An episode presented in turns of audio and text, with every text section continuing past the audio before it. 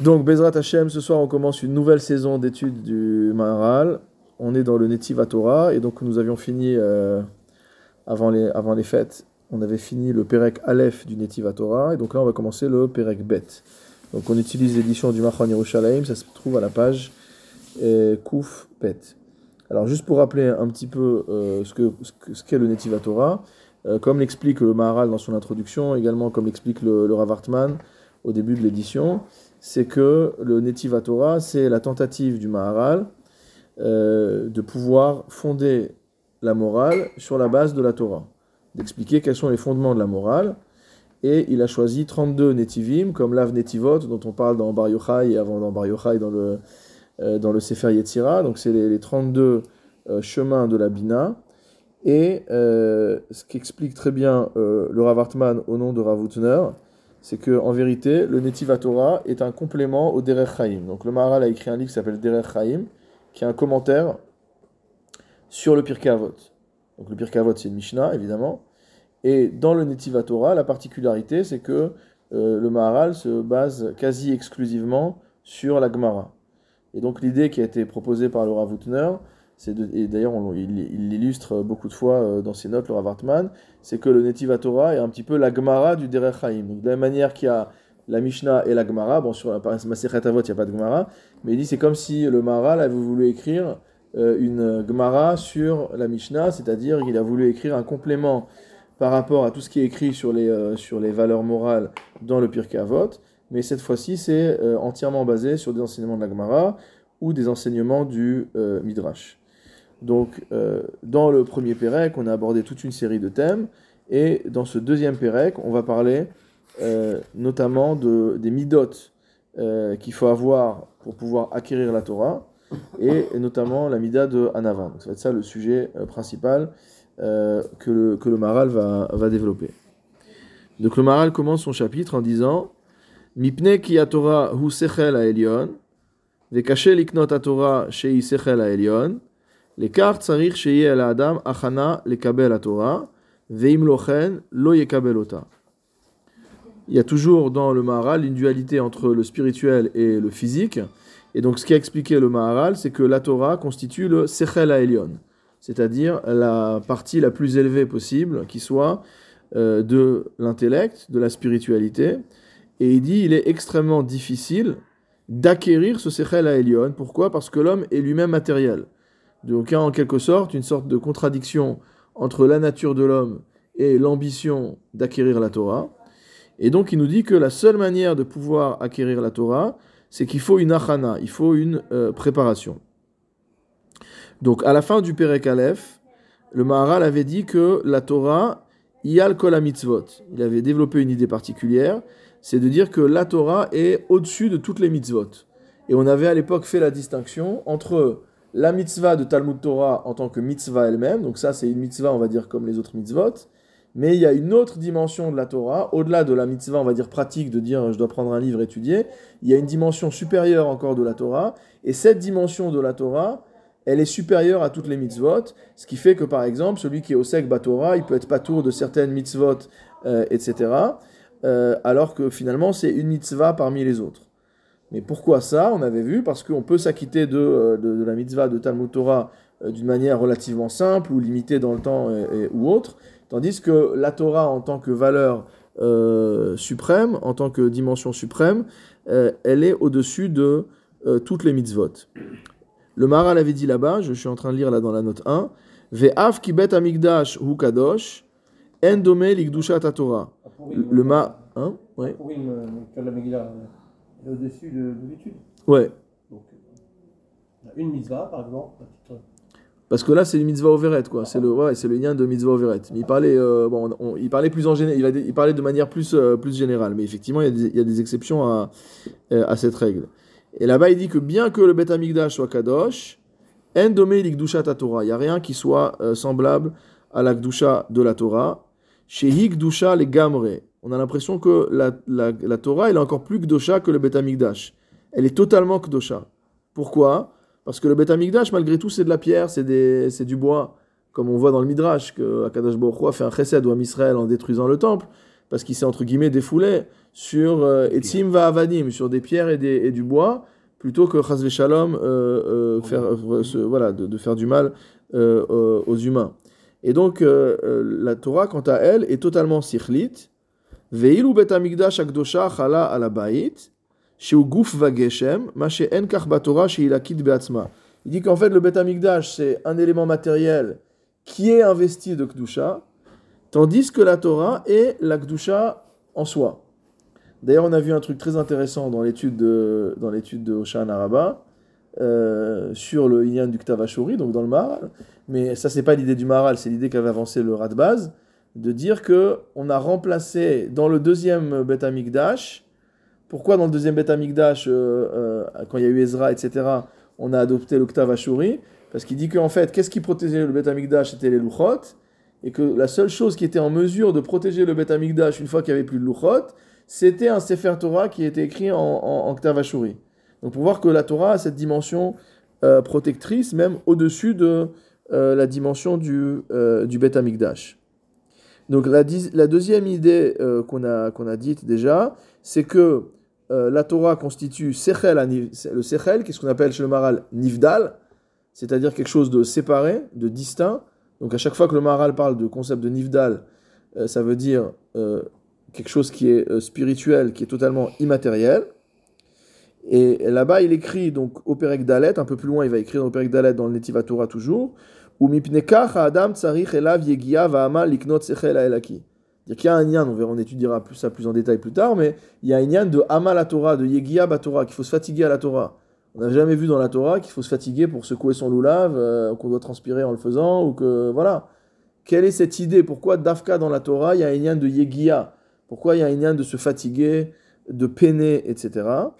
Donc c'est justement pour ça, parce qu'en fait, il y a antinomie entre la nature de l'homme et la nature de la Torah. Donc si tu penses que tu vas acquérir la Torah de manière facile, ça veut dire que euh, tu acquiers quelque chose qui n'est pas euh, véritablement euh, la Torah. Pourtant, il y a dans une paracha où il y a marqué euh, elle est à ta portée. euh, L'Obashamaimi, euh, ouais, Donc ça veut dire quoi? Ça veut dire que elle est, elle est Ça veut dire qu'elle est accessible. Elle, elle est accessible. elle est accessible. Elle est accessible à tous. Donc, Pourquoi on dit que ça serait le Hamal à Torah Je comprends. Voilà, elle est accessible à tous, mais une fois que tu es devant, et voilà, il va falloir, euh, il va falloir charbonner, comme on dit.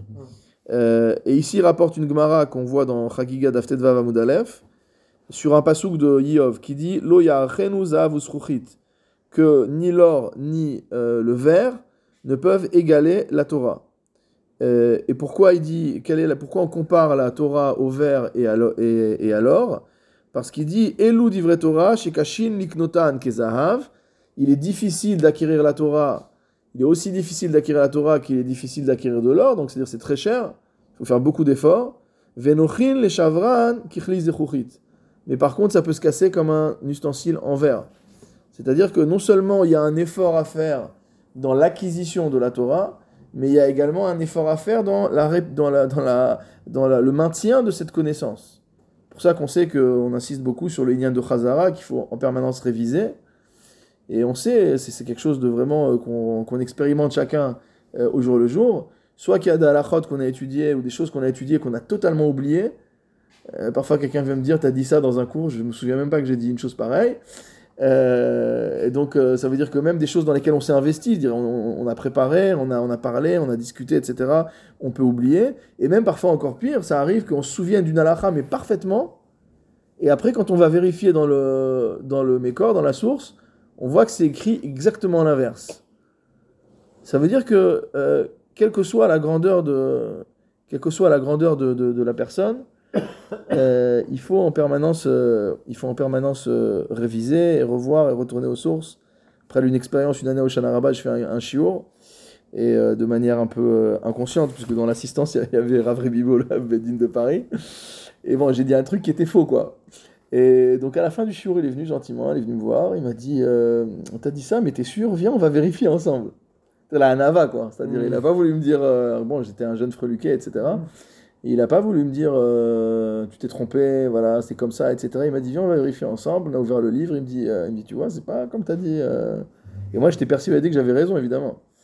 Et, et il m'a dit, mais t'inquiète pas, il dit, moi aussi, je révise. hein. Il dit, il faut, en permanence, il faut relire, il faut.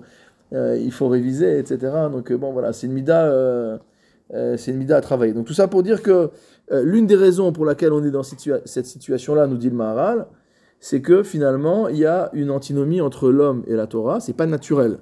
C'est pas naturel d'acquérir la Torah. Euh, la Torah est à l'opposé de euh, ce que l'homme est. L'homme est attiré par la matière, attiré par euh, les choses de, ce monde-ci.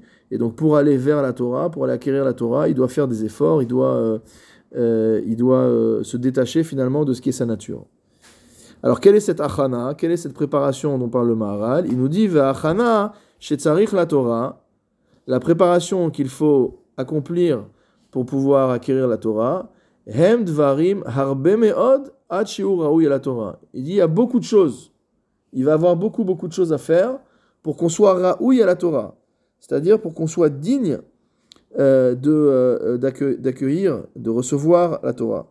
Alors, euh, le, il est gentil, il va nous spoiler un peu pour nous dire de quoi il s'agit. Là, dans la note 4, il nous donne la liste. Alors, ce qu'on va voir un peu plus loin, la première chose dans notre Pérec, on va voir la Hanava. La première chose, c'est qu'il faut de la modestie. Parce que si on est sûr de soi, si on est sûr de ce qu'on pense, qu'on a raison, etc., on ne peut pas étudier. Que la Torah, c'est que, euh, c'est que de la remise en question, c'est que de la contradiction. Et ce, qui, est vrai un jour peut ne pas être vrai le lendemain parce que la Metsiout a changé. Donc, euh, ce qu'on pensait être le din, on avait raison. Mais en fait, on n'a pas vu que la Metsiout, elle a changé. Ou alors qu'on a oublié le din, etc., etc. Ou alors qu'on avait mal appris. Euh, ou qu'on a pas assez à faire Chazara. Ou qu'on n'a pas assez étudié. Euh, quand on voit parfois euh, mon rave, euh, quand on étudie le, quand on étudiait le, le on voit un sujet, il explique, etc. Et il dit bon, je vous explique ça de manière simple, mais moi c'est après dix ans d'enseignement de, cette matière-là que j'ai compris qu'est-ce qu'il voulait dire le Beth Yosef à cet endroit-là. C'est-à-dire nous, ça nous semble simple parce qu'on nous explique les choses, etc. Mais si on avait dû faire nous-mêmes l'effort, pour ça qu'on a besoin de maîtres aussi, ce que les maîtres euh, ils, nous, ils, nous font, euh, ils nous font gagner du temps, ils nous mâchent, ils nous mâchent le travail. Euh, mais en vérité, si on devait avoir nous-mêmes construire notre connaissance à partir de zéro, ce serait extrêmement difficile. D'ailleurs, c'est un concept très important qu'on trouve dans le, je fais une petite parenthèse, qu'on trouve au dans l'introduction ou au début du Sefer Emunot Vedeot de, de Saadia, Gaon. Donc c'est Rav Saadia Gaon a écrit un livre qui s'appelle Emunot Vedeot, qui est considéré comme étant une des bases de la pensée juive, avec le Morenevuchim, le Kuzari, etc. C'est le livre, un des livres les plus anciens de pensée juive, c'est un livre de, philosophie juive. Et là-bas, il pose une question extrêmement simple. Euh, on voit en général dans la catégorisation des mitzvot qu'il y a des mitzvot sichliot. Il y a des mitzvot qui sont rationnels. Il y a des mitzvot qui sont non rationnels. Alors elles sont de deux types en général. Après, il y a plein de catégorisations différentes des mitzvot. Donc je fais de manière schématique. En général, on dit qu'il y a des mitzvot sichliot. Après, il y a des, mitzvot qui sont des eduyot, c'est-à-dire des mitzvot qui sont liés finalement à l'histoire du Ham Israël, euh, comme tout ce qui est les fêtes, ou on peut dire le guide anaché, euh, le nerf etc. Il y a des choses qui sont liées à, un, événement. qui a eu lieu dans l'histoire du Ham Israël, dans l'histoire des Havot, dans l'histoire de nos ancêtres, et qui vient rappeler le lien entre Hachem et son peuple, etc. Et après, il y a aussi des chukim. Donc les chukim sont des décrets qui n'ont pas de raison. Et Rav Saadiagon, il pose une question simple. Il dit finalement, si toute une, toute une partie des mitzvot de la Torah sont des mitzvot sichliot, c'est-à-dire des mitzvot rationnels. Par exemple, tu dis, euh, ben, le meurtre, euh, c'est quelque chose qui est interdit, le vol, c'est interdit, etc. Euh, bon, aujourd'hui, on vit dans un monde où, même s'il y a toujours du meurtre et du vol, mais on va dire que officiellement, en tout cas, dans des états de droit, c'est reconnu par tous que c'est des choses qui sont illicites. Pourquoi? Parce que tout le monde comprend que si jamais on permet, on permet à n'importe qui de tuer, ben, ça va être la, jungle, que si on permet à n'importe qui de voler, ça va être la jungle, etc. Donc c'est-à-dire que la raison humaine arrive toute seule à, cette conclusion. Et donc Rafsa Diagon pose la question, pourquoi Akadosh Baruch nous a donné ces, ces mitzvot? Akadosh Baruch aurait pu nous donner uniquement les mitzvot euh, qui sont pas sichliot, qui sont pas rationnels, donc soit que c'est des mitzvot qui sont liés à notre histoire, soit que c'est des mitzvot qui sont irrationnels, le shahatnez, le bassin vechalav, ce qu'on veut. Euh, et donc la réponse qu'il apporte à ça, c'est une réponse euh, très intéressante qui est en fait euh, utilitaire, mais c'est à la fois une réponse très profonde au niveau de l'analyse de la connaissance humaine. Même au niveau, je veux dire, pour utiliser un gros mot, de l'épistémologie. Il est en train de dire quoi? Il est en train de dire que finalement, pour arriver à des connaissances par l'homme, il faut une accumulation d'efforts. Et il faut des générations et des générations pour y arriver. Et donc ce que dit en fait Rav Saadia Gaon, c'est que la raison pour laquelle Akadosh Baruch nous a donné ces mitzvot sichliot, c'est en fait pour faire gagner du temps à l'humanité. Il a déjà donné un corpus de lois que tout le monde finira par reconnaître comme étant des lois rationnelles, mais en les donnant, il nous permet de, de gagner euh, quelques siècles euh, dans, le, dans le développement d'une sorte de coup de pouce d'Akadash Baruch pour qu'on atterrisse directement sur, euh, sur les bonnes valeurs. Euh, donc la première chose qu'on disait, c'était la hanava. Donc il faut de la modestie, puisqu'il faut On du... ne va plus les apprendre, ces, ces lois-là? Alors on On les... pas à les apprendre, c'est-à-dire euh, tu ne tueras point, tu ne voleras point, tu... et les lois où sont Non, les hommes, les goïms, ils ont mis Mais 100 c'est 000 plus que ça encore. 3000 ans pour les... Non, ça veut dire que nous, on peut, les a donnés- il les a donnés à, à Noir. comme dit, euh, comme dit le Rambam, dire hein. qu'on peut aller voir le, c'est une mitzvah, d'aller regarder l'état à mitzvot, de comprendre c'est quoi le sens des mitzvot. Moi j'avais appris que c'était au-delà de, du vol en soi, quoi. par exemple, au-delà au-delà du, du meurtre. Voilà, après il y a un autre niveau. Dans la fin de la paracha Mishpatim, il nous explique, euh, je crois que c'est le Raphaël qui nous explique euh, comme quoi que ça va au-delà du sens même euh, de, du vol en soi, quoi. Ça veut dire.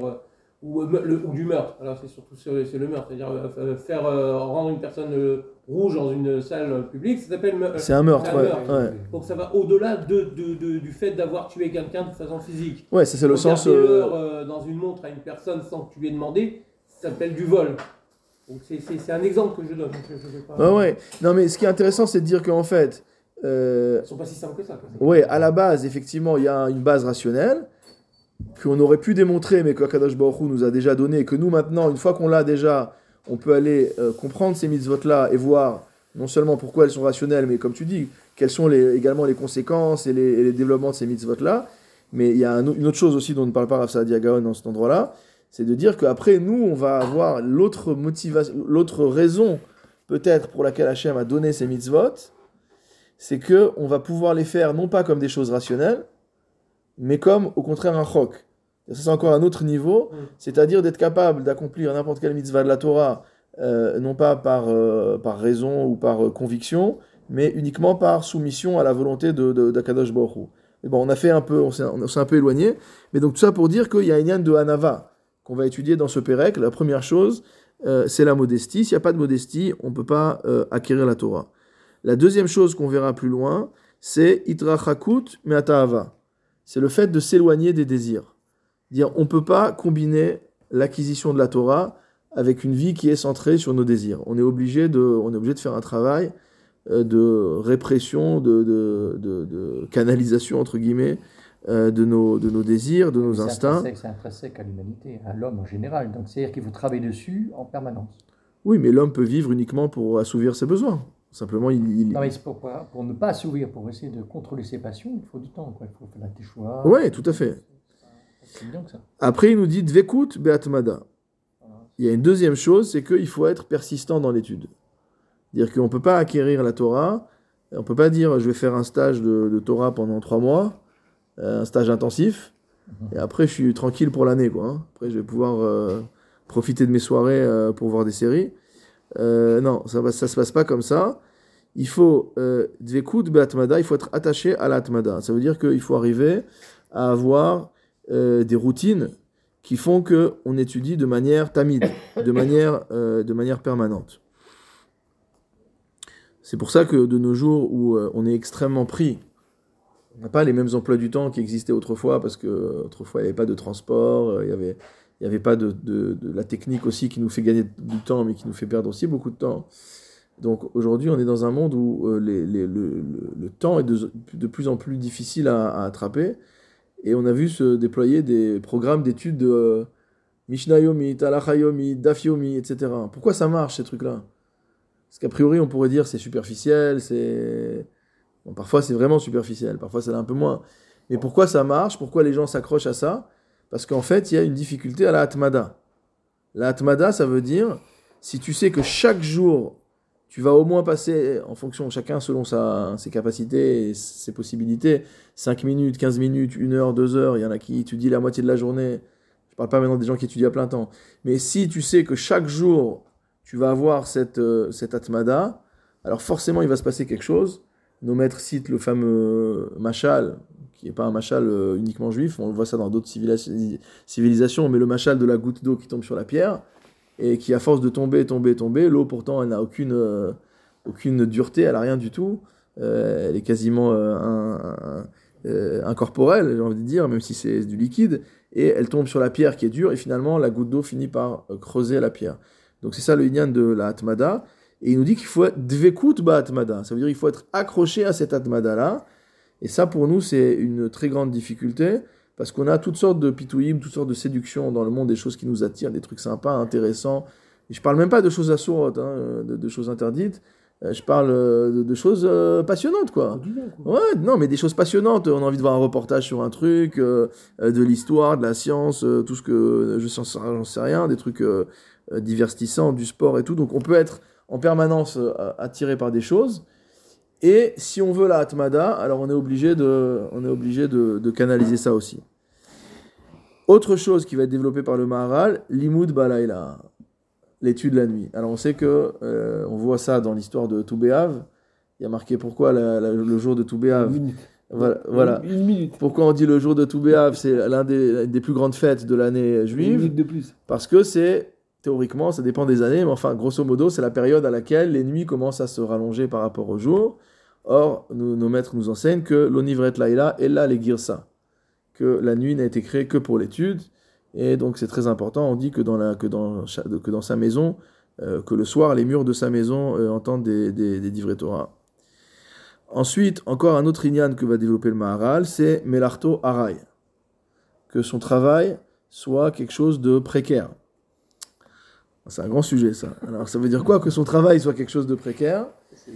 Ça veut dire que ça veut dire que euh, on va on va on va développer on le développera Bezrat Hashem par la suite. Là, on un l'introduction. On fait l'introduction. on fait l'introduction. Même les héritiers, il faut qu'ils travaillent pour entretenir le, le patrimoine. Euh, c'est l'idée que, en tout cas, ça peut être matériellement pour celui qui peut que le temps passé à- au travail euh, n'est pas euh, ne constitue pas l'essentiel de son temps et que l'essentiel du temps au contraire soit la Torah. Et pour celui qui n'a pas cette possibilité, c'est qu'en tout cas psychologiquement, il considère toujours son travail comme étant quelque chose de haraï. Ça veut dire son travail, c'est son travail, mais le travail, c'est pas le que dans sa vie, le Icar, c'est pas son travail.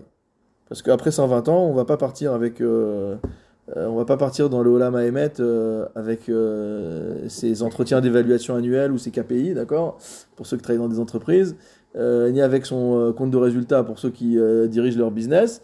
On va en partir dans le Olam Haba avec euh, Torah, et, Torah et Mitzvot. Donc c'est ça le Icar. D'ailleurs, c'est très intéressant.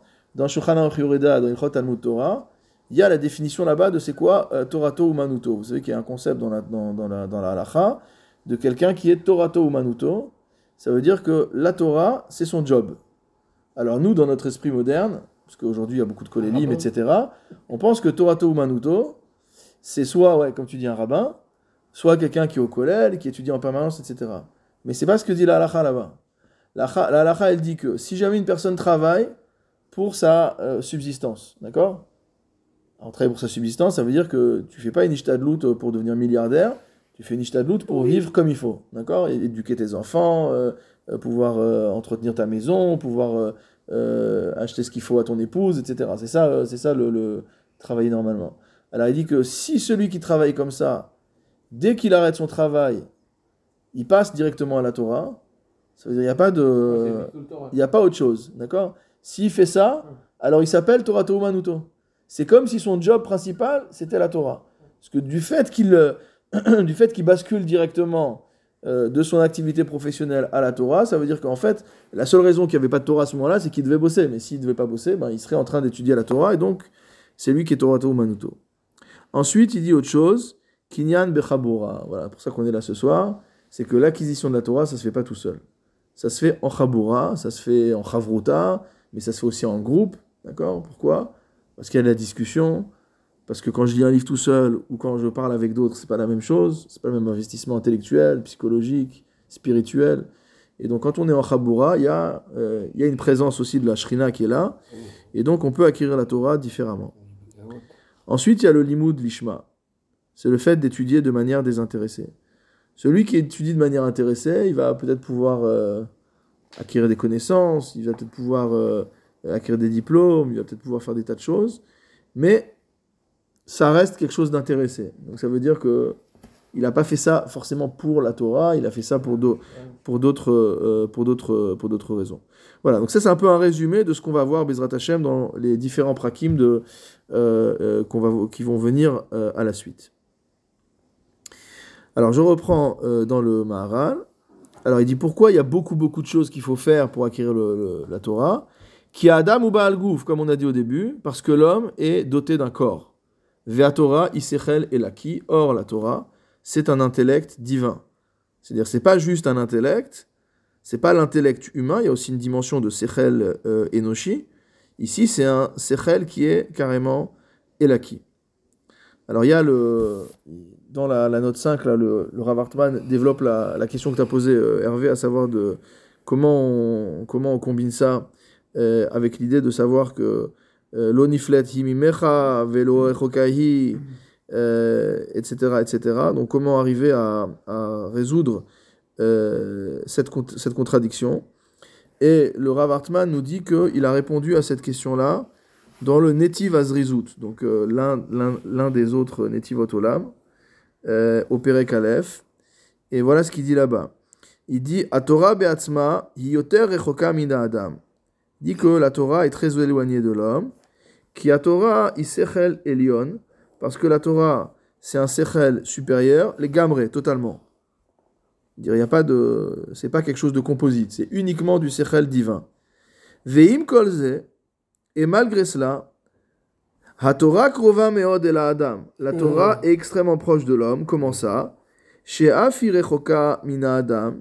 Mikol makom Hashem itbarach alo. En vérité, si on regarde les choses de manière, euh, de manière purement matérielle, c'est vrai. La Torah est extrêmement éloignée de l'homme. Mais ce qu'on oublie, pourquoi la Torah nous dit elle-même, mimecha, elle n'est pas dans le ciel, elle n'est pas de l'autre côté de la mer, etc. c'est parce qu'il y a un siata d'Ishmaïa. Ça veut dire que celui qui veut étudier la Torah, il va avoir une aide divine. Et c'est vrai que parfois on comprend, on arrive à comprendre des choses. On sait pas trop comment on y est arrivé, mais on a fini par comprendre. Le Rav, il a expliqué un certain nombre de fois. On a fini par comprendre. Et il y a, ici une siata d'Ishmaïa. C'est des choses qui auraient été euh, difficiles à l'homme de concevoir. Ou maspikin beyado akol, le Maral dit, on lui permet de tout accomplir mot à mot. Kemoshe amar akatuv, beficha ou bilvavecha la soto. C'est-à-dire que non seulement Akadosh Baruch Hu va prendre cette Torah qui a priori est éloignée de l'homme, c'est pas pour rien que les anges ont dit Maenosh qui ou qu'est-ce que tu veux donner à la Torah aux, aux- aux hommes? C'est pas fait pour les hommes, les hommes ils sont matériels, la Torah elle est spirituelle, laisse-la chez nous, chez les anges. C'est ça le victoire qui a eu, la discussion qu'il y a eu dans, le, dans les cieux. Alors le Maharal dit non, c'est vrai que par nature, la Torah elle est éloignée de l'homme, mais n'oublions pas qu'il y a une siyata d'Ishmaïa, et quand Hachem dit au Bnei Israël, lo echokahi mimecha, euh, lo niflet imecha- lo niflet hi mimecha velo echokahi, en fait c'est une promesse. C'est que oui, elle est éloignée de toi a priori, mais sache que moi, si tu veux étudier la Torah, je vais faire en sorte qu'elle sera pas loin de toi. Et c'est vrai qu'on voit des gens parfois qui sont totalement éloignés, qui n'ont pas du tout de connaissances, etc., et qui s'attachent euh, au limoud, et qui arrivent dans des temps records à, accomplir des, des- des miracles. Mais vraiment, moi j'ai vu, vu certaines personnes, je, pense à des personnes que je connais, concrètes, et qui un jour sont entre bête à midrash, comme ça, euh, avec vraiment un peu d'alef bête, euh, et qui peu de temps après savent déjà euh, animer une chaboura de, de- parce que ils se sont ils se sont mis totalement et que quand on se quand il y a cette quoi, cet euh, attachement à la Torah, alors il y a une très forte euh, siyata d'Ishmaïa. Il y a une autre réponse qui est rapportée à cette question dans le Derech Chaim, au Perek Bet Mishnahé. Il nous dit là-bas, adam mitzad que la Torah est éloignée de l'homme du fait de son élévation. Mais elle est proche au sens où elle n'est pas loin physiquement. C'est-à-dire que quand on dit que la Torah est éloignée de l'homme, c'est par rapport à la ma'ala, par rapport à l'élévation de la Torah. Donc euh, l'homme est matériel, la Torah est un- une spiritualité pure. Mais par contre, physiquement, elle est accessible. Ça veut dire on peut euh, s'approcher de la Torah, on peut prendre le, le, Sefer Torah, on peut lire le- les paroles de la Torah. Et donc il y a une proximité physique. Et grâce à cette proximité physique, on va arriver ensuite à franchir le pas. Parce que, en fait, la Torah, elle, a été elle est incarnée. Il y, a, il y a- il y a une Torah écrite, il y a une Torah orale. C'est pas juste, quand on dit elle est entièrement spirituelle, c'est pas juste euh, un concept qui est, qui est entre guillemets suspendu en l'air. Euh, Il y a ces fameuses lettres qui sont écrites sur le parchemin, euh, il y, a, il y a des traditions orales, etc. Donc il y a une présence physique de la Torah qui fait que euh, c'est pour ça qu'elle n'est pas niflette. Elle n'est C'est la pas. compréhension qu'on demande ou bien se rapprocher d'eux? C'est quoi qu'on demande? Donc là, il dit les deux. Là, c'est deux, c'est deux. Voilà, là, c'est deux réponses différentes. Il y a, il y a un Voilà. où je m'approche, je, je reste à la choule toute la journée euh, devant un super Torah, je le regarde, ou je, je Il n'y a pas que ça, il n'y euh, a pas que ça. Il y a mais y a- on, on est plus dans la compréhension du, du, du texte pour qu'il y ait une influence sur ta vie de tous les jours, de- d'être proche ou euh, d'être présent avec la Torah. quoi. Ouais. Ouais, non, mais ce qui veut- que la Torah écrite, il y a la Torah orale aussi. Oui, oui, Euh, on parle en Torah, il parle en général, hein. Voilà, ça veut dire, voilà, exactement. Comme dit Dan, Elle est disponible. Personne t'empêche de- pas utiliser, tout est là. C'est pas-. Hervé, c'est comme. Ah, Hervé, écoute, c'est comme dit, comme dit Dan, il est accessible. C'est-à-dire, tu peux aller dans la bibliothèque, sortir le livre. même s'il y a une élévation de la Torah, elle est accessible physiquement, tu peux y aller. C'est-à-dire, elle est pas. Euh, rien t'empêche. Comme on avait vu dans le DR à Meller du Admon de Piasetzna, où il dit un truc incroyable, euh, où il dit le Nistar. C'est quoi le Torah Nistar? C'est quoi le, la- le- c'est quoi la Torah cachée? Il dit non, c'est pas. Il dit c'est pas la Kabbalah. Il dit la Kabbalah, tu vas à la librairie du coin, t'achètes le Zohar. Il dit donc c'est pas caché puisque c'est accessible. Et c'est vrai que quand il dit ça, ça paraît fou. Il dit comment il peut dire? C'est vrai que c'est accessible, mais quand je le lis, est-ce que je comprends ce qu'il y a marqué dedans, etc. Et il te dit non, il dit même, même ça, tu peux y arriver. Tu vas trouver des pirouchim et tu vas trouver machin, etc. Il dit le vrai Nistar, c'est le ce qu'il faut être mégalé, c'est le Nistar qui est en toi. C'est-à-dire il y a une dimension de Nistar dans l'homme. Et en fait, c'est une sorte de Torah, euh, une sorte de Torah cachée qui est à l'intérieur de l'homme. Il dit ça, il faut le révéler. Ça, c'est pas accessible directement. Ça, il y a un travail à faire. Il dit mais sortir euh, le Prietzraïm dans la bibliothèque, tu peux sortir le Prietzraïm dans la bibliothèque. Donc là, le Maral, il donne ces deux réponses. Il donne une première réponse qui dit oui, la Torah est éloignée du point de vue de la compréhension et de l'élévation, et que l'homme est bas et la Torah est haute, mais là, il y a une siyata d'Ishmaya. C'est-à-dire que si l'homme s'engage dans l'étude de la Torah et dans la- dans l'appropriation de la Torah, alors Akadosh Baruch va faire avec lui des miracles, c'est-à-dire que il va lui permettre de toucher à des choses que normalement il ne devrait pas être capable de, de toucher. Et la deuxième réponse, c'est de dire oui, spirituellement elle est éloignée, mais physiquement elle est présente, c'est-à-dire euh, voilà. On sait que là on vient de finir Simchat Torah, et on sait que également chez le, le Harizal, il insiste beaucoup sur le fait que Chibuk Venishuk Torah. On en parle aussi à Kippour, que ça se vend très cher de, le fait de porter les sifrei Torah à, euh, à Kol Nidre, que c'est une très très grande ségoula, euh, le Chibuk et le Nishuk. Ça veut dire mot à mot de- de- d'embra- de- D'embrasser. de- d'embrasser et, de, et de- de faire des baisers et de faire des baisers à la, au Sefer Torah. Pourquoi? Pourquoi ce lignan là sans rentrer dans, le, dans des choses que je comprends, auxquelles je comprends absolument rien C'est pour dire qu'en fait, il explique, en fait, le Harizal, qu'est-ce qu'il veut nous dire? Il veut nous dire qu'ici, il y a une proximité physique. Qui on est Mechabek, qui on est Menachek, c'est proche. On fait un câlin à son fils, on embrasse sa femme, voilà, c'est ça. Et là, qu'est-ce qu'on fait? La Torah, elle est accessible, ça veut dire quoi? Ça veut dire que la Torah, tu peux l'attraper. Et donc le fait que la Torah, elle ait aussi cette, cette enveloppe matérielle, qui est une enveloppe, euh, que ce soit les rouleaux de la Torah, que ce soit, il y, y en a qui aiment les livres, euh, ils adorent, regardent, machin, etc.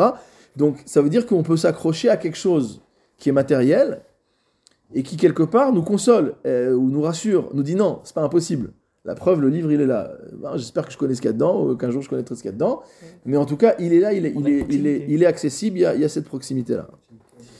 Voilà, donc ça c'était pour répondre à la, à la question qui a été, euh, qui a été soulevée euh, tout à l'heure. Tu disais là pour le Sefer Torah, Ouais. pour Kippour, Ouais. il, a, il a parlé de ça, il a Ouais. dit, parce que Akadosh Baruch lui-même, il descend au soir de Kippour, la Shrina elle descend, elle vient dans la Torah, donc toi tu embrasses la Torah, et c'est pour ça que les gens, certaines personnes, pas tout le monde, marchent pieds nus, comme Moshe Rabbeinu marchait pieds nus au, au, au Sné. Donc, euh, Comme Akadosh- si c'était la révélation, de, la de- révélation, de- du Hachem, Torah. avec nous dans le Sefer Torah. Donc tu embrasses le Sefer Torah comme si tu embrassais Hachem vient. Voilà. Bien fait. a les Faradim, ils font en sorte que les Spartans ils sont vers toi. Ashkenazim, Bon, après c'est minègres, Si après c'est minègres. le système, c'est pas la même chose. Est-ce que c'est toi qui dois t'approcher ou lui qui s'approche ouais, ouais, mais il y a tout un. Oui, oui, bah, je- Bah, je livres, j'y vais, j'y vais de le Shabbat, je suis euh, désolé. Ils amènent les Sefer Torah et on passe à côté. Non, non, euh, à Kippour, c'est particulier. Il y, a, il y a tout un. J'étais à Kippour, euh, à la Shula Non, Hadera, après, il, là, c'est pas non, mais après, il explique. On regardera dans, les sfarim de, dans les sfarim de, de Minagim, Bezrat Ah bah, je Hashem. peux te le dire. moi, Ah, bah, je vous. J'ai fait les deux, moi j'ai fait Sarah, J'ai Ashkenaz. fait les deux aussi. Eh ben, en tout cas, Hadera, Bah, c'est bien, ce qu'on appelle, on appelle alors Vachov. Voilà. Ça s'appelle alors Vachov. Il faut qu'il y ait les deux mouvements. Il y a un mouvement d'aller, il y a un mouvement de, de, de- de retour. Alors, qu'est-ce que dit le, le Maharal ici? Excuse-moi, il y a même qui marche pieds nus ce jour-là, même dans la rue. À Beth Oui, Shemesh, j'avais dans la rue. Ouais. Dans la rue. Oui, Mais ça, la c'est un autre problème. C'est-à-dire qu'ils la sont. c'est un autre la problème, rue. c'est un- Oui, il mettait les chaussettes, exactement. Oui, oui, il a dit. C'est une les khumra, c'est-à-dire les que Parce c'est une la- khumra la- parce qu'ils la- considèrent. la- Dama, En la fait, terre est kadosh. la- enfin, la- c'est surtout une khumra. Non, hein. ouais. J'ai expliqué. On n'a pas le droit de marcher pieds nus Mais à al cause pi de la la terre. La terre, elle, avait, euh, elle a été maudite, donc on n'avait pas le droit de marcher pieds nus toute l'année. Donc c'est c'est- c'est- c'est ça la raison. Mais al pi halacha, c'est de dire que n'importe quelle chaussure, elle rentre dans le, elle rentre dans le issour de Nihilat Sandal. C'est-à-dire que si tu as une chaussure qui est confortable, Ouais. Ah oui. même si elle n'est pas en, cu- même si elle est pas en cuir, etc. Il y a des, Crocs, voilà. ouais, voilà. Bien. Bon. Mais c'est pas le sujet, mais c'est pas grave. Adam. Il dit donc c'est pourquoi l'homme doit être éloigné des midot qui sont matériels, matérialistes. Bemida et il doit s'attacher à la dimension spirituelle, à la dimension qui est intellectuelle, spirituelle. Encore une fois, quand le Maharal dit sichli, c'est pas forcément de l'intellect au sens euh, euh, où on l'entend aujourd'hui, c'est quelque chose de euh, d'immatériel. Veikar amida shei sichlit i anava. Et maintenant, nous dit le Maharal, quelle est l'amida la plus sichlit qui soit, la plus spirituelle qui soit? C'est la anava, c'est l'humilité. Pourquoi? Comme nous allons l'expliquer en son endroit. Alors, c'est quoi en son endroit? Dans le Netivot Olam, il y a également un Netiva Anava. Donc là, on est dans le Netiva Torah et on parle de l'apport de la Anava dans le cadre de l'acquisition de la Torah, comme prérequis à euh, l'acquisition de la Torah, mais euh, il y a également un Netiva Anava. Alors qu'est-ce que dit là-bas dans le Perek Aleph, le Maharal? Il dit Anava i Agdula alkol Agdulot. Il dit que la plus grande grandeur qui soit, c'est la Anava. Nous, on pense que la Anava, l'humilité, la modestie, au contraire, c'est le côté le plus bas qui puisse être. Il dit non, c'est la chose la plus grande. Veze anava lo yugdar klal. Ça veut dire que celui qui est humble, il ne peut pas être ni défini ni limité. Vedavarze more à la. Et donc cela se rapporte à, motamo, la simplicité, l'unicité la plus extrême, chez Upashut. Bon, je vais revenir après, je vais expliquer. Ve'apashut agamour lo mugbal. Et ce qui est dans la simplicité, dans le côté élémentaire, ne peut pas être limité. Vedavarze il amala aeliona alakol. Ce que nous veut dire ici le Maharal, la, la compréhension profonde de ce que dit le Maharal ici, on sait qu'à chaque fois qu'on parle de, du de pshitut, de simplicité, c'est aussi l'union de euh, unicité. Quand on étudie les, livres de, de, de Chassidut, etc., on parle toujours du ratson à pashut. C'est quoi ratson à pashut La volonté simple. Quand on dit le ratson à pashut, ça veut dire qu'il n'y a pas de division, il n'y a pas de euh, contradiction. Euh, c'est un ensemble en fait qui est parfait. C'est un ratson, parfait. C'est un ratson qui sort directement de, de d'Akadosh Hu. Et donc c'est quelque chose de entre guillemets d'intouchable. Et ce que nous dit ici le Maharal, dans le, ce que dit le Maharal dans le Netiva Anava, c'est que celui qui acquiert cette dimension de Anava, finalement, comme il, s'annule totalement, il annule totalement sa, sa personne, il se prend pour personne. Donc comme il se prend pour personne, il rapporte sa propre personne, finalement, à l'élément unitaire le plus simple qui soit. Et cet élément unitaire le plus simple qui soit, c'est un élément qui ne peut pas être limité, qui ne peut pas être défini, parce que c'est le 1. Donc il n'y a pas de... euh, Pour définir quelque chose, on donne des caractéristiques, on donne des limites, etc. Ce qui est unitaire, ce qui est simple, ne peut pas être limité.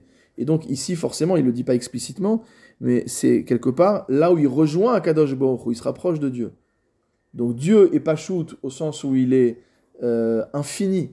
Donc son infinité, comme elle englobe tout, forcément, c'est une unité qui est pshuta. Et l'homme qui arrive dans l'humilité, au contraire, en s'annulant totalement, il arrive à toucher euh, à cette mida-là. Donc il, c'est a a, a- le corps, donc obligatoirement, il ne peut pas avoir une. ouais, voilà. c'est jamais parfait. Voilà. Il est toujours, il est toujours. C'est l'homme le plus anal qu'on peut dire de, de, de ce qui a été créé. Mais à partir du moment où il a encore un corps, il ne peut pas être. Mais c'est pour ça qu'il était tellement un ave qu'il arrivait à rester 40 jours et 40 nuits sans, voilà, Sans manger. Sans manger, boire. Et c'est pour ça qu'aussi à la fin de sa vie, Loka Taeno Velonaslecho, il a pas, il a, il a pas, son corps n'a pas été atteint ni rien. Donc parce qu'effectivement, il, a, il est arrivé à ce niveau-là. Mais on voit, c'est intéressant ce que tu dis, parce qu'on voit le rapport entre ces midotes-là et la Hanava. C'est que c'est pas Stam qu'il était Hanav et il a pu vivre 40 jours et 40 nuits. C'est qu'en fait, du fait d'être Hanav, il est arrivé à, à rapprocher quelque part son être le plus possible de. De- de- voilà, d'Akadosh Hu. Ulkar ifshar liknot Torah kim baal midazot. Et nous dit le Maharal, étant donné que la Hanava est la mida la plus sichlite qui soit, la plus spirituelle qui soit, celui qui n'a pas cette mida-là ne peut pas acquérir la Torah. On ne peut pas acquérir la Torah dans l'orgueil, c'est pas possible. Quel que soit le, le- le niveau de Hanava, il y a- c'est l'orgueil qui prend la place. C'est-à-dire quand je peux acquérir la, la Bien. Torah à un certain niveau, j'ai un petit peu d'Hanava, Oui, oui. mais, mais euh, alors ça veut dire quoi? Ça veut dire que si je n'ai pas la Hanava, la place qui est, qui est- qui est prise, c'est l'orgueil. C'est marqué, dans, ce que tu me dis. hein. c'est marqué dans la Gemara que le Talmid Racham, il doit avoir Sheminit, Sheminit, Minaga, Sheminit, Sheminit, Minagava, d'accord? Il doit avoir un soix- un 64e de Gahava, Ah. d'accord? Ça veut dire quoi qu'il doit avoir un 64e de Gahava Ça veut dire que si le Talmid Racham, il est dans un Idbatlout total, devant toute personne, alors il peut plus enseigner, il peut plus Ouais, dire une ouais, halakha, ouais, bien et finalement, il va causer quelque part un bisouille pour la Torah, un bisayen pour la Torah. Voilà, parce qu'il va pas défi- Il va pas, voilà, il va pas dé- défendre entre guillemets le, le kavod de, de la Torah. Mais là, c'est autre chose dont on parle. C'est que dans dans l'apprentissage de la Torah, là, on parle du kinyan Torah. Il faut acquérir la Torah. Celui qui est orgueilleux, bien sûr, personne n'est totalement modeste, personne n'est totalement orgueilleux. Donc ça va être une sorte de d'équilibre ou de voilà. Et mais là, ce qu'on est en train de dire ici, c'est que l'orgueil peut devenir à un moment ou à un autre un obstacle. Non, non, un obstacle à l'apprentissage. Un. C'est-à-dire qu'au début, il dit je connais. C'est comme la jalousie. Je suis jaloux de mon maître qui, est- qui a, qui a- qui a toutes ses connaissances. C'est une bonne jalousie. Ouais, mais ça, c'est pas de l'orgueil. Mais non, mais j'entends. C'est une autre mida. dans la jalousie. Ouais. Je connaissais. Ce, ce- C'est une autre mida. Cette, euh, cette, cette- mida où on peut être jaloux. Mais l'orgueil, est-ce que ça peut être quelque chose de positif un Non, mais tu peux imaginer quelqu'un, par exemple, qui a Très peu de- qui a très peu de on parle conna- dans l'étude. quelqu'un qui a très peu de connaissances, d'accord? Donc, il...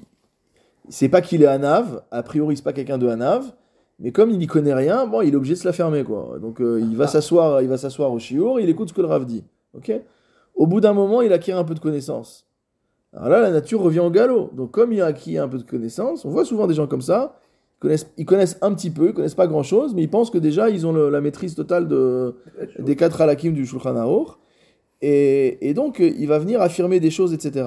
Et donc, à partir de ce moment-là, son orgueil va devenir pour lui un obstacle à l'apprentissage au Kinyan Torah. Pourquoi? Parce qu'étant donné qu'il pense qu'il a raison, qu'il pense qu'il connaît, etc., etc., il n'est plus ouvert à la transmission. Or, comme on l'a vu, la Torah, ça s'étudie avec des rabbins, avec des maîtres, ça s'étudie en Chaboura, même s'il n'y a pas un maître qui est au-dessus, même si on est juste entre, entre amis, on étudie entre amis, c'est convivial, etc.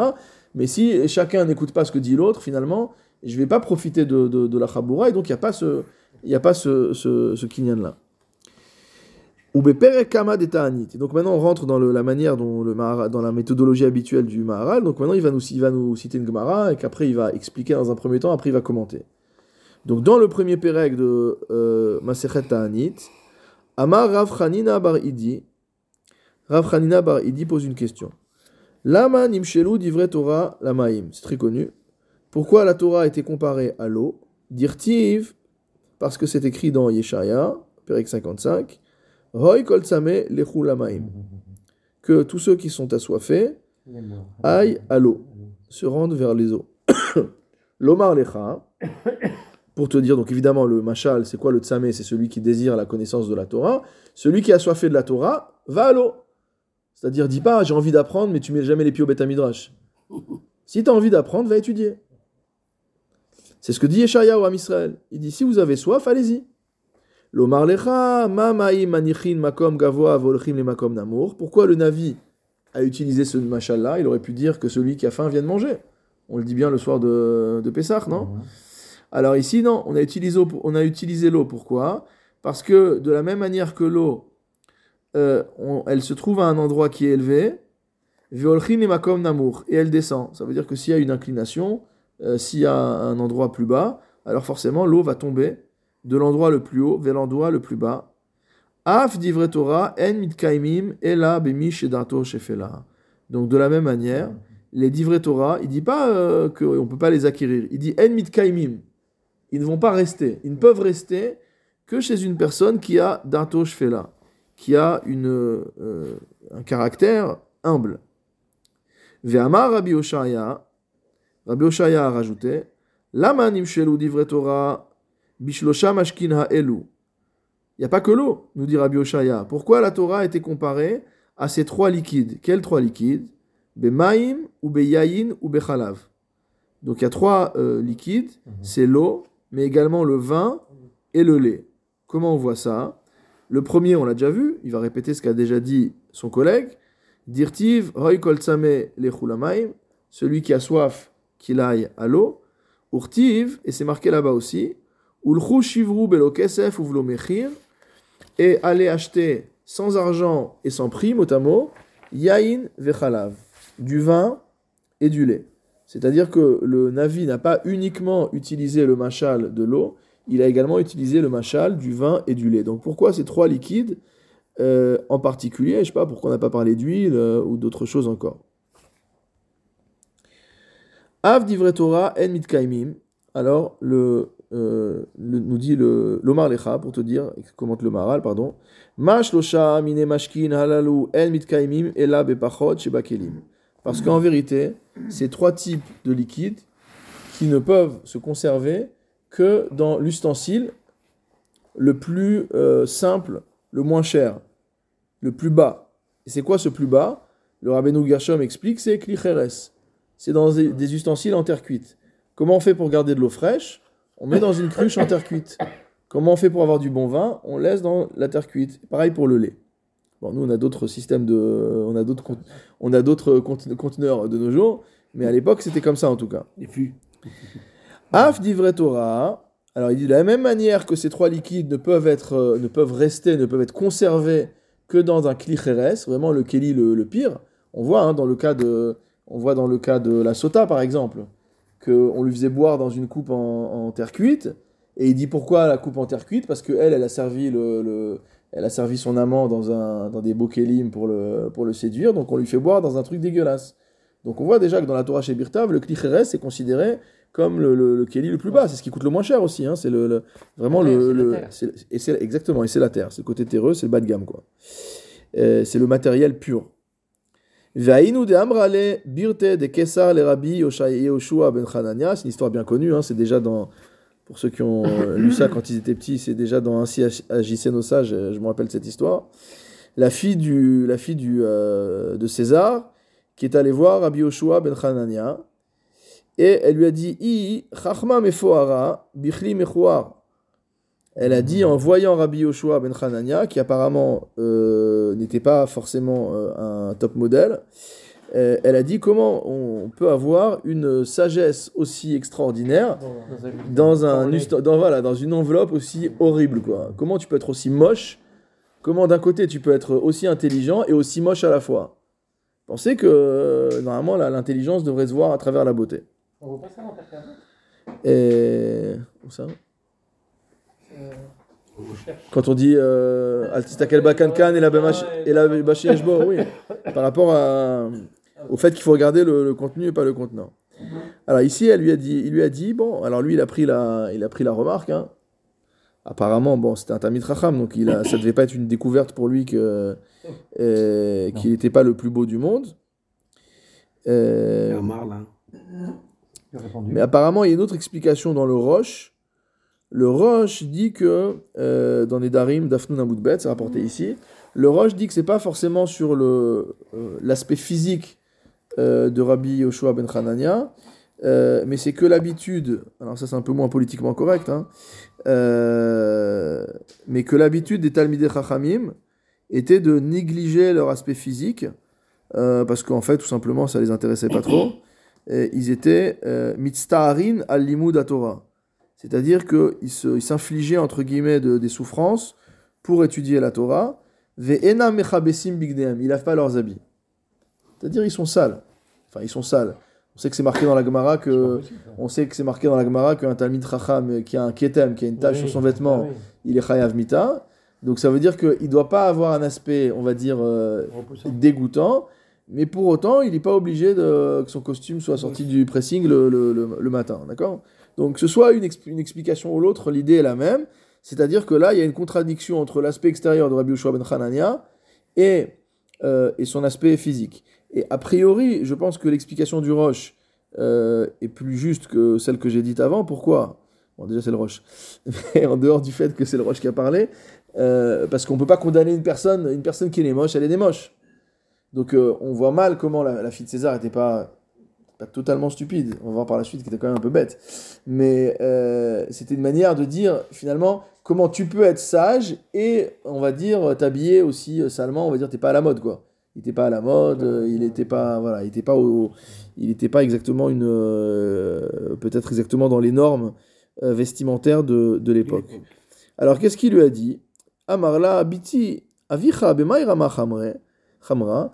Il lui a dit ma fille, dans quoi ton père euh, euh, conserve son vin? Amrale bemane de.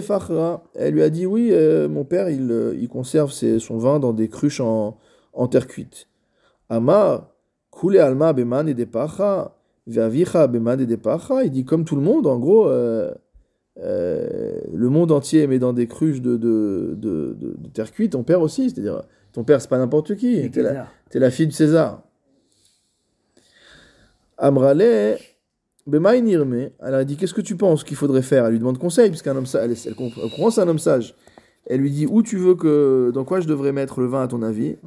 Amarla, Kegon Atun de Chashivtu, il a dit Des gens importants comme vous, la famille de César, Ramou Bemana de Chaspa Bedava, mettez dans des cruches en argent et en or. Pas comme, les, pas comme, les, pas comme le petit peuple qui met dans, dans la terre cuite. Les pauvres, ils n'ont pas les moyens. Vous, euh, ayez égard à votre, euh, à votre, à votre rang. Hein, mettez, ça dans, mettez ça dans l'argent et l'or. Azla, rame le bemane de dahava vechaspa. Donc elle a été, elle a été quand même euh, disciplinée, elle a écouté ce que lui a dit Rabbi Yoshua ben Hanania, et elle a pris tout le vin de son, de son père, et elle a transvasé des cruches de terre cuite dans des cruches en argent et en or. Et qu'est-ce qui s'est passé? Évidemment, takif, le vin il a tourné. Amarla les birte, donc le César s'est adressé à sa fille. Et Man Amarla Chachi, parce qu'il a dû, il a dû voir que c'est elle qui avait fait le truc, donc il lui a dit Qui t'a donné un conseil aussi stupide? Amrale, Rabbi Yoshua ben Hanania Amarle. Il dit c'est Rabbi Yoshua ben Hanania. Euh, le César était pas stupide, donc il savait que c'était un homme sage, donc il s'est dit il y a, Il y a une histoire là-dessous. il y a une histoire là-dessous, voilà, il y a un truc qui va pas. Dvarim bego, comme on dit en hébreu. Karioua, le Rabbi Yoshua ben Hanania. Donc il a fait appeler Rabbi Yoshua ben Hanania, à Marley, il lui a dit Amay Achi, pourquoi tu donnes des conseils aussi stupides à ma fille de dire à ma fille de mettre le vin dans l'or, et l'argent? Regarde, maintenant j'ai, des jarres de vinaigre. Amarle, qui est Amrali Ihi, Achi Amra- Amrela. Il dit en fait, je n'ai fait que lui répéter ce qu'elle m'a dit là. Ce qu'elle m'a dit, elle. Elle, elle m'a dit que c'était pas normal de mettre quelque chose de bien dans une enveloppe qui est moche. Donc je lui dit pareil, de la même manière que moi, c'est pas normal que je sois pas habillé euh, à la dernière mode parce que je suis un, homme sage, alors toi aussi, c'est pas normal que tu mettes ton vin dans euh, des cruches euh, en terre cuite. Veha ika de shapire ugmire. Iavu sanutfe, havu gmiritfe. Alors c'est la Gemara est extraordinaire. La Gemara, elle nous dit finalement, pourtant, il y a des gens qui sont beaux, mot à mot, qui se soignent bien, il y a des rabbins beaux gosses en fait, hein, ou gmiré, et ils étudient pourtant. Donc qu'est-ce que tu vas me chercher? On n'est pas tous obligés d'être euh, euh, comme des ploucs. Donc en quoi cette Gemara me prouve que un Talmid Racham, ok, il se trouve que dans le cas de Rabbi Yoshua ben Hanania, c'était son mode de vie, mais tu peux très bien, la Gemara dit, tu peux être euh, étudié et être beau gosse. Alors la Gemara elle répond un truc incroyable. Elle dit que. Iavusanu, Tfeavu Gmire. Il dit que s'ils étaient euh, moins jolis, entre, entre guillemets, ils pourraient mieux étudier. Pourquoi? Parce que voilà, ils seraient plus, ils seraient plus humbles. Et s'ils sont plus humbles, et finalement, ce qu'on voit ici, c'est que c'est pas le inyan d'être beau, pas beau, euh, bien habillé, pas bien habillé, c'est l'ustensile de la Hanava. Ça veut dire qu'il y a un risque, si jamais on porte trop attention à la partie extérieure, de, que ça renforce euh, une forme de, une forme de, euh, d'orgueil. Vous savez que c'est une marloquette dans le Moussar. Il y a une chita de Gadlut à Adam et une chita de Shfelut à Adam. Hein, et on, vous en a beaucoup entendu parler dans la presse de Nova- Novardok, par exemple. Ah oui. Donc il y a une chita de la grandeur de l'homme, et donc c'est une chita du Moussar qui dit effectivement, et ça se voit dans certaines yeshivot, que les Bachorim, ils doivent être toujours tip-top, euh, extrêmement élégants, et, et etc. Et donc il y a un inyan là-dedans. Pourquoi? Ça veut dire que si on s'habille comme des princes, on se comporte comme des princes. C'est-à-dire on se comporte pas comme des voyous. Si je suis habillé comme un voyou, je me comporte comme un voyou. Et il y a l'autre manière de voir les choses, c'est Shifluta Adam. De dire qu'au contraire, il faut considérer l'humilité euh, de l'homme, et que si jamais euh, je, je, je, me fais trop, euh, je me fais trop bien, je me fais trop beau, etc., alors je vais oublier que euh, je vais oublier d'où je viens. Et C'est pour ça que la chassidoute, elle met d'accord tout le monde. On a déjà cité ce, cette, euh, ce maasé plusieurs fois de Rabbi Bounam Ibshisre, qui est le grand ancêtre de la chassidoute de Gour notamment. Euh, Rabbi Mounam Ibshisre, il a dit la chose suivante, qu'il avait, on dit sur lui qu'il avait deux plaques dans chacune dans, une de- dans, dans ses deux poches. Dans une plaque, il y avait marqué Bishvili Nivra Olam, le monde a été créé pour moi. Et dans l'autre plaque, il y avait marqué Ani Afar Vaefer, je suis cendre et poussière. Ça veut dire qu'en fait, ça, rassemble ces deux, ça rassemble ces deux éléments. C'est-à-dire qu'on peut pas mettre, euh, on peut pas mettre en permanence euh, l'homme dans une situation où il doit se considérer comme étant euh, uniquement un rien, parce que sinon il peut rien, il va rien pouvoir accomplir dans sa vie, et que d'un autre côté, il peut pas non plus toute la journée dire le monde a été créé pour moi, parce que si le monde a été créé pour moi, je peux écraser tout le monde parce que c'est moi le principal dans le monde. Donc on est obligé de jouer toujours entre ces deux choses. Mais c'est pas de ça dont parle le Maharal ici. Le Maharal ici il parle par rapport au Kinyan Torah. Il parle pas en général sur la dimension de l'homme en général. Donc sur la dimension de l'homme en général, probablement qu'il serait d'accord qu'il faut également cet équilibre. Mais par rapport au Kinyan Torah, il va falloir malgré tout une itbatlout. Il va falloir que l'homme la Torah, on ne peut pas se faire n'importe comment. voilà, elle peut pas se faire sur la base d'un orgueil. Il va falloir, euh, Ça, c'est l'orgueil de, de bien s'habiller. De... ça peut amener à l'orgueil. On voit Yosef, il est toujours en train de se peigner, de se regarder dans la vitre, dans le miroir. Et, et, euh, bon, Oui, le Midrash écrit- euh, Le Midrash écrit, le Midrash, le Midrash est critique puisque Rashi rapporte le Midrash qui dit, euh, qui dit, euh, ton père est en train de pleurer ton deuil euh, en Canaan et toi tu es en Égypte en train de te faire beau quoi. hum.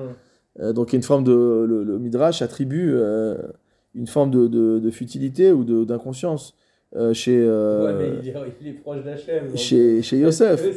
On n'est le- pas en train de porter un jugement chas shalom, mais voilà, on est en train de dire ce que le, juste de rapporter le Midrash. Ouais, Donc c'est vrai qu'il y a un équilibre, pas il y a, il y a un équilibre à trouver. Mais au niveau du Kinyan Torah, euh, la mida qui va être la première mida nécessaire, c'est la Hanava.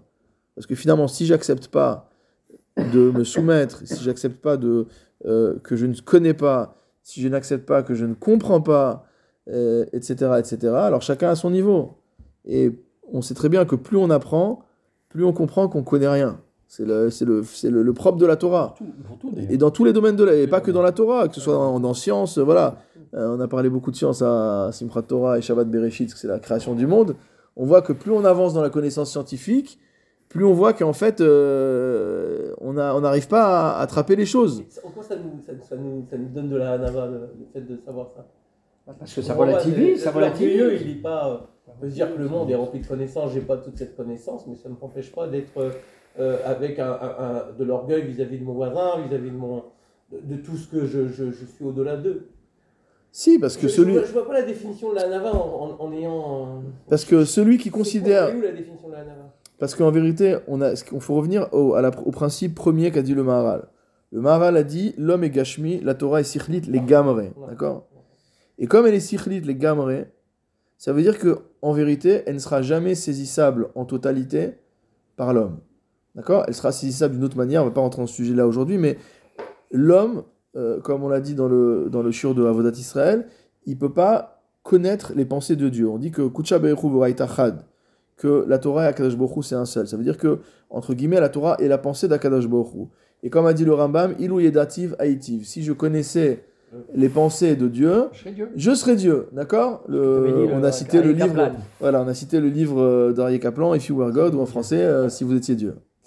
Euh, donc tout ça pour dire que quoi? C'est-à-dire que particulièrement dans le Limouda Torah, comme étant l'expression de la volonté d'Hachem, et donc forcément quelque chose de totalement infini, je suis obligé de reconnaître, de reconnaître mon humilité.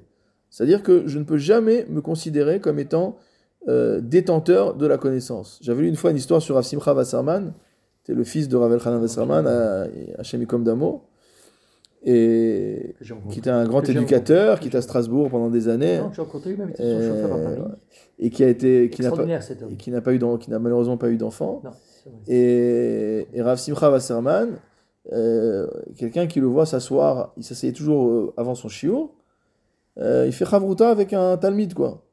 Voit souvent des rabbanim chashuvim qui étudient avec des gens qui... Hmm. Ça sert à quoi finalement? Qu'est-ce qu'ils gagnent, quoi? Pourquoi le Rav veut étudier avec moi et c'est à peine si j'arrive à lire et lui... Alors, euh, Rav Simcha Wasserman, il a dit, bon, écoute, c'est vrai que j'ai étudié Baba Metzia 80 fois Be'iyun. Il n'a pas dit qu'il a fait le Daf Yomi. Il a dit, je l'ai étudié 80 fois Be'iyun. Il dit, mais je n'envisage pas de rentrer en chiour, c'est-à-dire qu'évidemment qu'il connaît la Gemara, Rachid Oswald par cœur, ça je dis pas. réviser. Évidemment qu'il connaît tous les Rishonim et Acharonim. Il a en tête tous les Chakirot possibles des Raché Yeshiva, etc. Donc il peut aller euh, donner son cours. C'est des gens, même dans notre génération, il y a des- gens, euh, il y a des gens comme ça. Euh, un, un- un grand Dayan qui est Niftar pendant le Corona, euh, euh, Rav Zalman Nechemia Goldberg, j'ai un ami qui a suivi ses, ses shiurim, il dit, il rentrait dans la salle, il disait, c'est quoi le sujet aujourd'hui? Et bon, c'est un collègue de Dayanout, donc il parle pas de choses... euh, sujet. et il dit c'est quoi le sujet? Il dit ok, il s'assoit il commence un cours magistral de A à Z. Source dans la Gemara, Rishonim, Acharonim, Chakirot, euh, Shelot tout ce que tu veux. Mais ça veut dire que, le, qu'est-ce qu'il a dit Rav Simcha? Il a dit, moi j'envisage pas de euh, commencer un shiur sans faire une chavruta. Pourquoi? Parce que finalement, c'est pas parce qu'il connaît pas, il a pas, il a pas besoin de se rassurer non plus. C'est simplement parce que il y a cette euh, perception il y a cette conviction et il y a cette compréhension que la Torah est infinie. Et ça veut dire que même si j'ai étudié Baba Metzia 80 fois Be'iyun et que je suis le fils de mon père, et son père c'était le, le Talmud Mouvag du, du Chafetz Chaim, l'un des plus grands Talmudé Chachamim d'Europe, euh, et que Rav Elchad, le fils de Rav Elchanan Wasserman, et que euh, il a tant appris et tant étudié, etc. Il dit mais forcément, peut-être qu'avec ce petit élève qui va s'asseoir avec moi, ah, je vais percevoir, je vais percevoir quelque chose que j'avais pas vu. Et à chaque lecture de la Gemara, à chaque lecture de la Halacha, il y a des choses qui vont, euh, qui vont se, se, se révéler. Et donc finalement, c'est ça l'humilité. Ça veut dire que si on n'a pas cette humilité-là, on pourrait considérer que de toute façon, je connais. Et si je dis je connais, c'est une autre manière de dire j'ai plus rien à apprendre. Et si je dis j'ai plus rien à apprendre, ça veut dire que je suis en train de faire un acte euh, d'hérésie qui est en train de dire que la Torah c'est quelque chose de limité. Mhm. Je suis en train de nier l'essence même de la Torah, qui est une essence euh, spirituelle mais surtout infinie. Et donc c'est pour ça que Davka, dans le Inyan de, de Kinyan Torah, dans le Inyan de l'acquisition de la Torah, de l'apprentissage de la Torah, de l'étude, etc., on a besoin spécifiquement de la, euh, de la Hanava, même si encore une fois, dans la vie, on a besoin aussi d'un peu de Gahava, parce que l'homme a besoin de Kavod, euh, on ne peut pas vivre sans Kavod, ça fait partie de la, de la nature de l'homme, etc. Mais par rapport à la Torah, et même si extérieurement peut-être on n'est pas aussi Hanav, etc., mais il faut que quand on est dans notre, euh, dans notre contact avec la Torah, lorsqu'on est au shiur, lorsqu'on est, etc., on fasse preuve de, on essaie de faire preuve au maximum de, euh, de Hanava. Je finis juste encore une ligne. Et, et Bezrat Hashem, la semaine prochaine, on verra comment le Maharal explique ce Mahamar la Gemara qu'on vient de voir. Rabbi Eliezer Omer, Ma shlosha mashkin alal u nifsali- nifsalin be'esech hadaat, af divrei Torah mishtakechim be'esech hadaat? Ad kan. Donc ça, c'est une idée qu'on a déjà évoquée tout à l'heure, une idée qui est très très importante. C'est de dire que de la même manière que ces boissons-là, ces liquides-là, aussi bien l'eau Le que le lait, Le que le vin, si jamais il y a un Esser Hadat, ça veut dire si on les surveille pas, ça tourne. Le lait, il faut le garder au frais, on sait très bien, on va laisser le lait dehors, il va tourner. L'eau, si elle reste euh, croupie Ouais. comme ça, elle va devenir, elle va, elle va pourrir. Le vin, Et le vin, évidemment, il va, il va très vite, euh, il va très vite tourner. D'accord? Il va très vite euh, tourner au vinaigre. Donc, de la même manière que ces trois liquides sont des liquides finalement qui réclament toute notre attention, toutes nos précautions pour qu'ils gardent euh, leur qualité, pour qu'ils gardent leur nature, il dit de la même manière, les divrei Torah, Mishtakechim hadat, peuvent s'oublier, mamash comme euh, juste par déconcentration. Ça veut dire quoi, Hadat? C'est expliqué là-bas dans Rashi, je vous lis euh, le Vartman rapporte Rashi dans la note 19. Sheim lo ishmerem yafeh, que si ces liquides-là ne sont pas bien conservés, iyu nishpachim, par exemple, ils peuvent se renverser. Onofel et tochan davar ma'us, où il y a quelque chose de dégoûtant qui peut tomber dedans. Il y a une paille, une, une- une pierre, n'importe quoi. Venifsalin milishtot bedavar kal. Et on pour, ils vont très rapidement, ils peuvent devenir euh, euh, non buvables.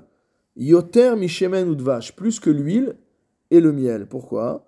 Chez mitor shem avin, parce qu'étant donné que l'huile elle est épaisse euh, et que le miel encore plus, d'accord? Ça fait à pisolette les mains Si jamais il y a quelque chose, si jamais il y a un truc qui tombe dedans, il va flotter. Il va rester en surface. Adam lachutz. Et donc il est toujours possible pour l'homme de ramasser, il y a des brindilles qui sont tombées en surface du miel, j'enlève les brindilles, le miel en bas, en dessous, il est, parfait. Ve'atarton bar venaki. Ma chez enken bemashket salul chez enoav. Et donc ça ne sera pas le cas pour un liquide qui est vraiment euh, très, euh, très léger, comme ça, qui n'est pas épais, où tout de suite, ce qui est mauvais va se mélanger dedans. Donc il y a à la fois ce que j'ai dit par rapport à au fait que ça va tourner, ça va s'abîmer, aussi le fait que ça peut se mélanger avec des mauvaises choses. Et donc ce que dit euh, ici le, le rabbi Eliezer, euh, c'est que d'un côté, on a vu le premier aspect, qui était l'aspect de, la, entre guillemets, la difficulté de l'acquisition et l'humilité qui est nécessaire pour pouvoir acquérir la Torah. Et la deuxième chose, c'est de dire que s'il y a Eser Hadat, si simplement on détourne son esprit, alors très rapidement, on peut soit mélanger des mauvaises choses dans notre Torah, c'est-à-dire euh, euh, faire, un, faire notre propre gloubi-boulga avec la, la Torah, mélanger des choses qui sont pas qui font pas partie de la Torah dedans, parce qu'on n'est pas, on n'est pas concentré dans vraiment ce que est la Torah dans sa pureté, ou alors que le ça... Rambam, il a fait. Hein? Le Rambam, il a fait. Il a fait quoi? Avec euh, Aristote, il a, Non, le Rambam, il il a, a- rapport- il a rapporté des. des, des- non, le Rambam a utilisé, Oui, donc, a utilisé Aristote Oui. pour aider à la purification de la Emouna. Ce qui n'est pas la même chose. C'est pas qu'il a mélangé. Non, il- dire il- qu'il a il- utilisé, non, ouais. Il a utilisé. Il a utilisé la philosophie comme un outil, mais tu as le droit, par exemple, pour filtrer de l'eau ou pour filtrer du vin, d'utiliser un, euh, pour filtrer un filtre qui est en paille, par exemple. Mais utiliser un filtre qui est en paille et jeter de la paille dans l'eau, c'est pas la même chose. Donc c'est pas tout à fait le, le, le, le- le cas du- de, de, de ce que tu dis là. Mais tout ça pour dire qu'on a vu les deux aspects. Donc le premier aspect, c'est le fait de, de pouvoir être dans une situation d'humilité pour pouvoir acquérir la Torah, et également d'être dans ce inyan de, euh, pas de Eser Hadat, ça se rapproche de ce qu'on a dit par rapport au, à Torah Manuto dans Shulchan c'est-à-dire que si on veut vraiment conserver notre Torah, il faut un petit peu avoir une, une sorte d'obsession. Il y a une histoire qu'on raconte chez Chabad euh, très souvent sur, euh, je me rappelle plus, c'est un, un chassid du, euh, du Maharash ou du, euh, euh, ou du Tzemar Tzedek, je me souviens plus, un qui avait ses livres de comptes.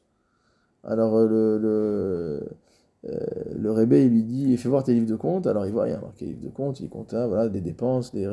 Et au milieu des comptes, il y a marqué Enod Milevado. Alors il dit, mais qu'est-ce que ça vient faire au milieu de... Qu'est-ce que ça vient faire au milieu de tes comptes, Enod Milevado, qu'il n'y a rien d'autre que Kadesh Baruch Il dit, bah écoute, de la même manière que dans ma Amida, parfois je pense à mes affaires, alors parfois aussi, quand je suis dans mes affaires, je pense à Kadosh Baruch. Donc en fait, on voit que le Esser Hada, tout ça pour dire que le, le, euh, ce Inyan, que le chassid, même quand il est dans son livre de compte, il pense à Kadosh Baruch ça veut dire qu'il n'y a pas de Esser Hadat, et que grâce à ça, ce qui se fait en dehors de l'activité professionnelle, Bezrat Hashem, c'est un vrai Kinyan euh, qui reste de manière durable. Baruch Adonai Olam, Amen Amen.